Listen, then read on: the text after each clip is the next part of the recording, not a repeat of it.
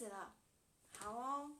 今天的直播呢，想要讲讲，就是我曾经最害怕的一句话，就是你，我觉得你变了。然后，其实今天的直播没有什么特别多的知识点，就是想要分享一下我自己的一些历程。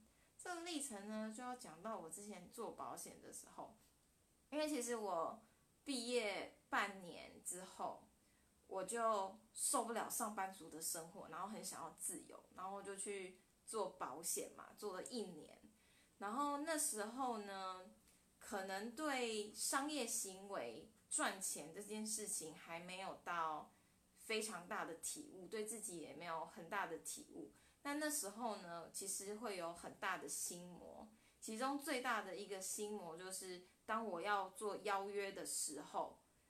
嗯，很多人会知道我正在做保险，然后他们会有点害怕，包括我自己也非常的害怕。所以其实后来我会离开，有一点也是我做了一年，其实这件事情我还是没办法突破。就是我去见人的时候，我没办法突破自己，然后，然后那时候啊，我的所有行为都会专注在一件事情上，就是。我觉得我今天跟我以前的朋友见面，我绝对不能让他说出“我觉得你变了”诶这句话。可是后来，我现在想一想，就是你变了这句话，为什么那时候对我来说这么的可怕？你知道以前常常有一个作文题目，就是改变嘛。然后其实大家都知道说，世界上。唯一不变的事情就是变，可是我竟然很害怕别人就是跟我说“我觉得你变了”这句话。然后现在我想一想，我就发现说我之前的思考真的还蛮诡异的，就是怎么会会害怕人家觉得我变了？因为你去想变了这件事情，它其实是一个很中性的词，它并没有好或者是坏。可是为什么我自己就去预设？思考说，别人觉得说我变了，就代表说我是变得不好，或者是他们不喜欢我改变的样子呢？那就是一种你自己好像在做亏心事的感觉。所以现在，因为我最近开始在经营炉销嘛，不是不是 如销，直销就是如新嘛。然后经营直销这件事情，其实常大家常常会拿来。作为跟做保险一样令人讨厌的事情，然后我就常常会去回忆起我之前做保险时候的事情，然后我就在思考说，为什么我现在可以接受别人说我变了这件事？